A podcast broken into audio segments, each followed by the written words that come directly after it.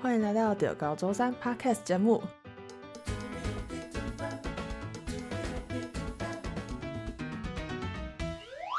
水豚又回来啦！那上周我们邀请到机电系大四的海豹来跟大家分享申请研究所的一些经验跟心路历程。那今天我们直接邀请到一位正在就读研究所的学姐来到现场。那相信今天绝对是可以收获满满。好，我不要再废话，我们直接邀请今天的来宾跟大家自我介绍一下吧。嗨，大家好，我叫方盈雯，我现在在读中三的应用数学所。那应用数学所分了四组：甲、乙、丙、丁组。我是丙组，丙组是比较纯数学组的。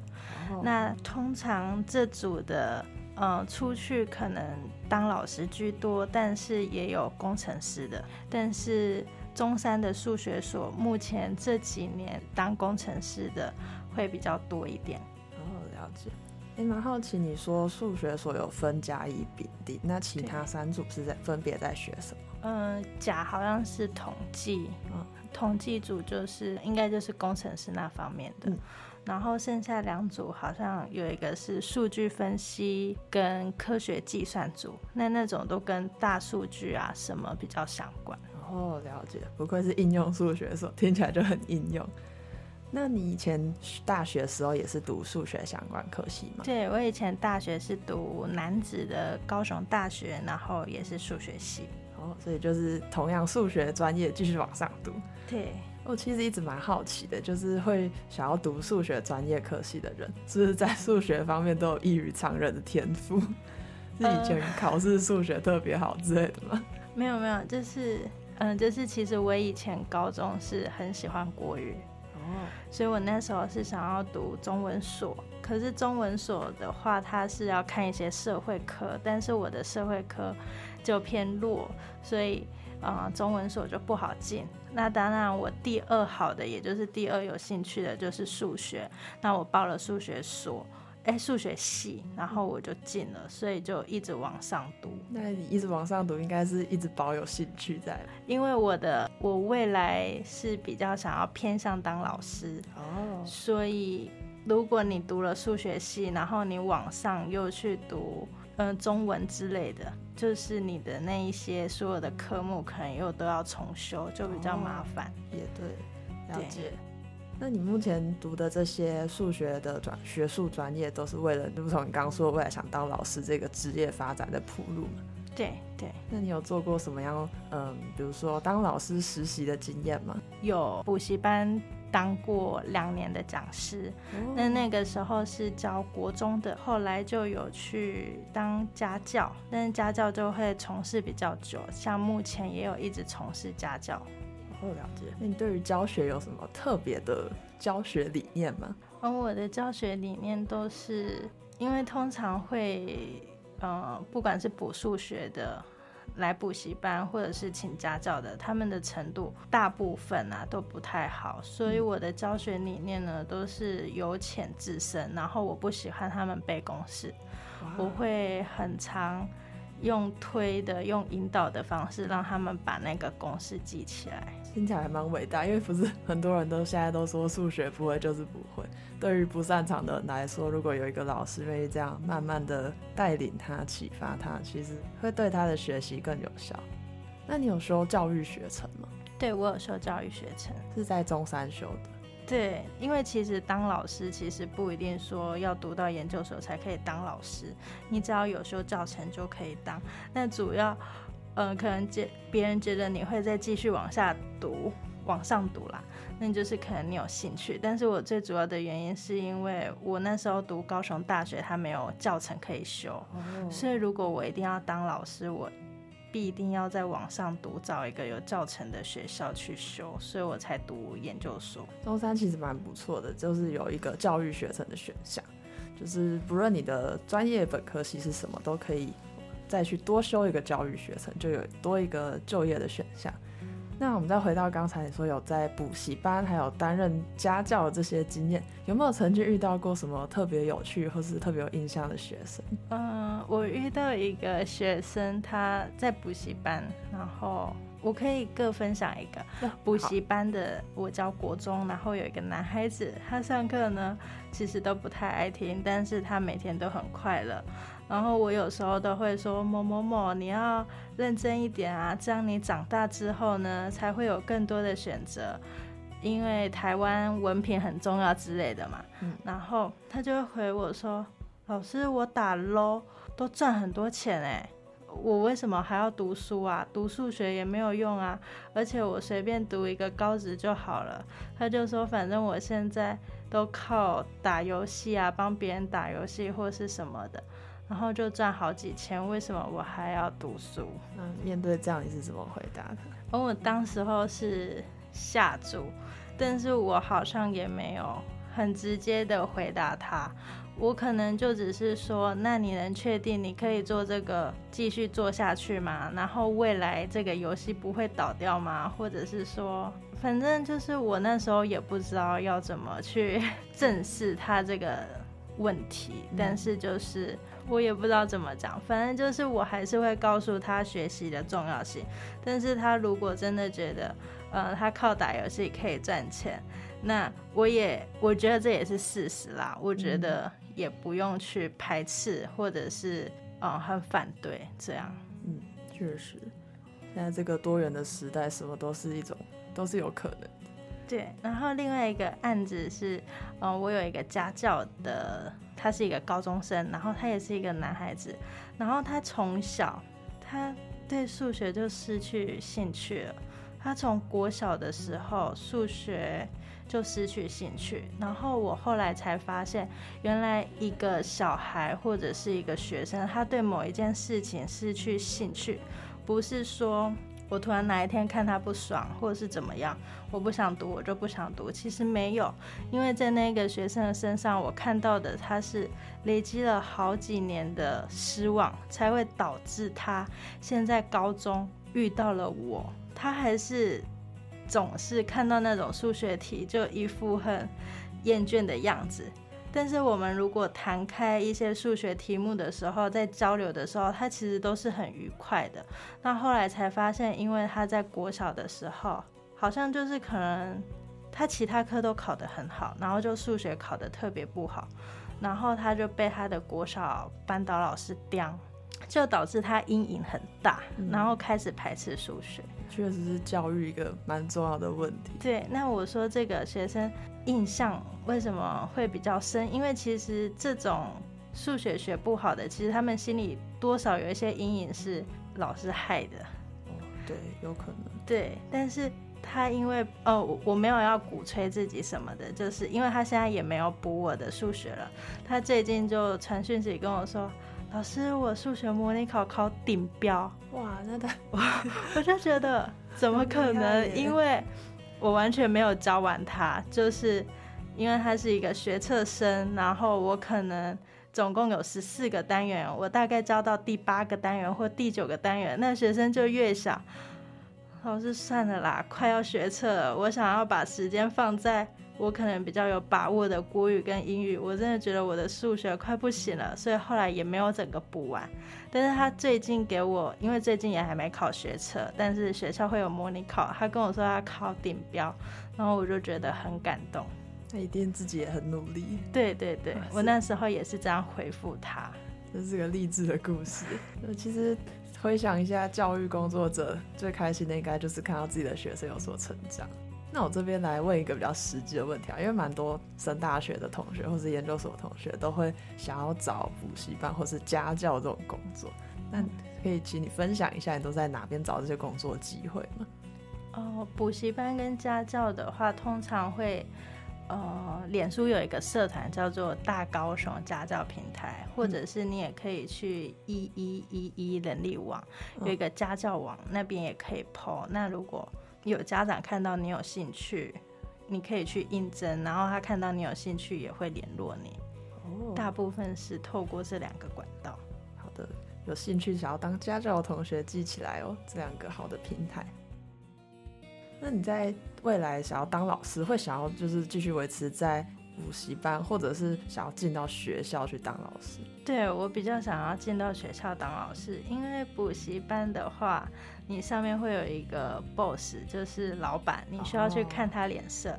但是在学校的话，你可以相对自由，你可以选择怎么控管学生，你可以选择你想要用什么样的方式去教。因为我待过的那个补习班，就是我本来是用一种。比较活动性的，然后和谐性的，让学生慢慢的喜欢数学，而不是讲授性的。嗯。但是通常这种方式本身就会比较吵闹，但是那个班主任可能就会觉得，呃，吵闹就是不好，然后就是会不认真，所以就是做事会比较绑绑手绑脚，而且那个收入也是不太稳定。嗯，确实，所以进到学校体系就比较稳定。对，比较稳定。那你有去学校实习还是观课的经验吗？有，我有去学校观课过，但是我是去国中观课。哦。然后我发现，在国中观课、义课那一种，跟在补习班家教不太一样，因为你要面对的是更多的学生，嗯、然后要处理更多的学生。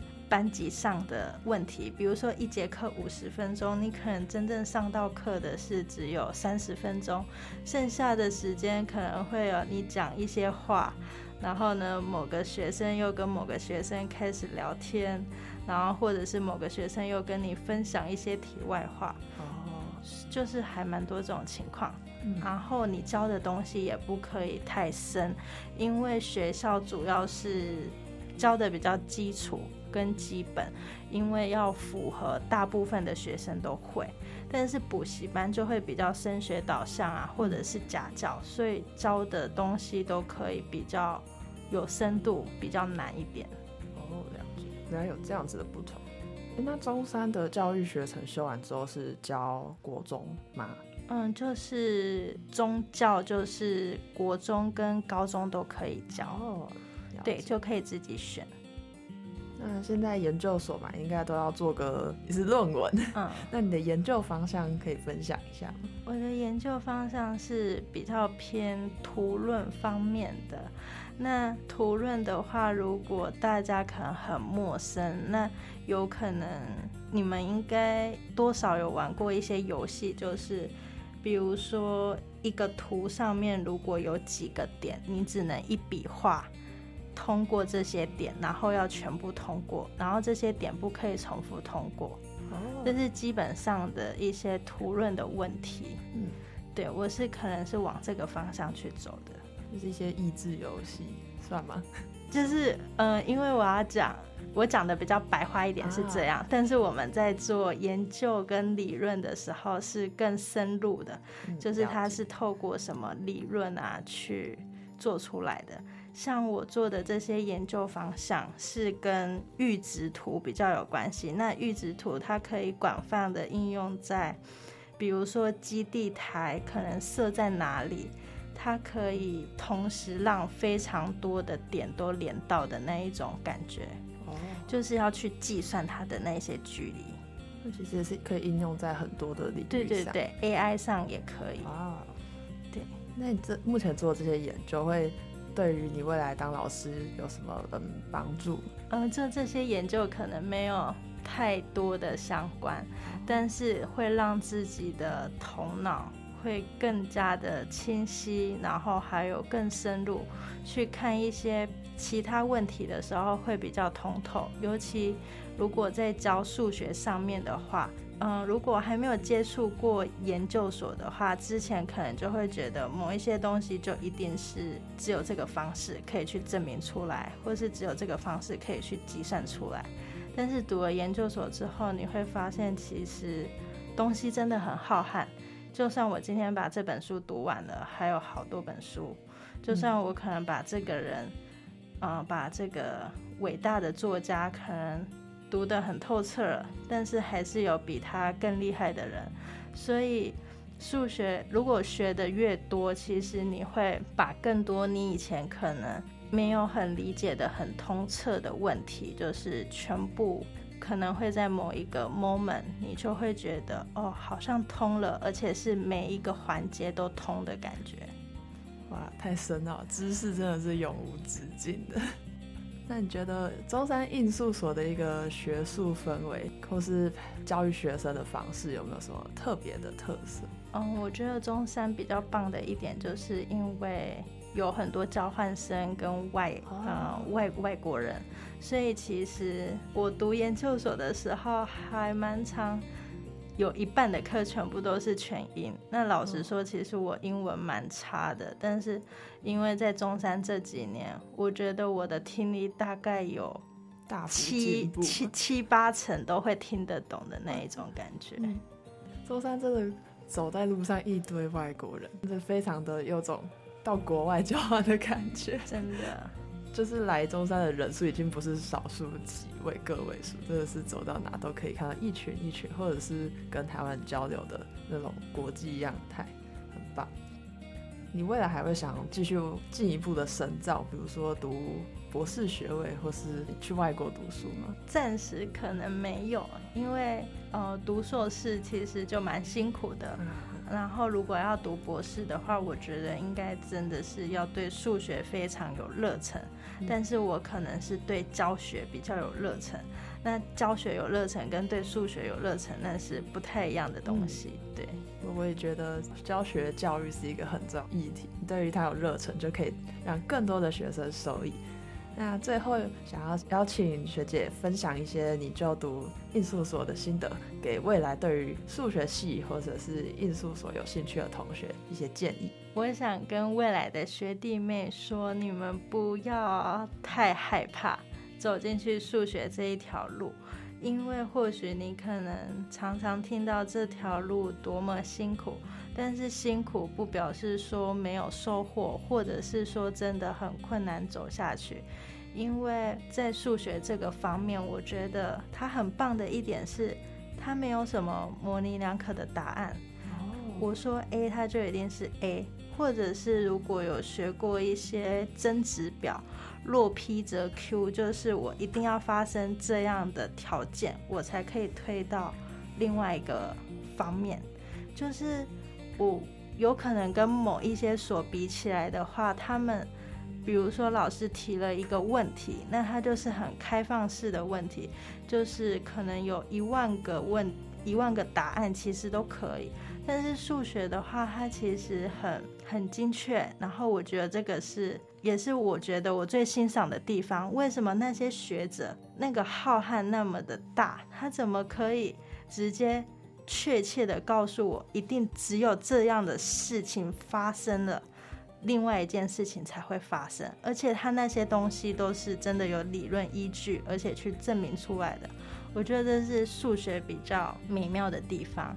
还有读数学的出路，在以前可能几十年前，大家可能都觉得就只能当老师，但是我想告诉你们，你们不需要担心，因为现在数学系很多都是去走工程师居多。那其实。如果有一点涉略的话，其实可以发现工程师大部分都赚得比老师还要多，所以不太需要去害怕数学系的出路。我觉得学姐不愧是学数学，这个思路非常的清晰，而且也对数学有满满的热忱。那今天非常感谢来自印术所的方学姐来到节目上跟大家分享一些心得跟经验。那我们叠高中山呢，还会持续的邀请不同系所、不同院所的同学来到节目上跟大家分享关于未来出路的一些心得与建议。想要收到叠高中山每最新的上架通知，记得追踪我们的 Facebook 跟 Instagram，我们每周五都会更新一集新的节目。那期待下次再见到大家。第二高中生，我们下次见，拜拜，拜拜。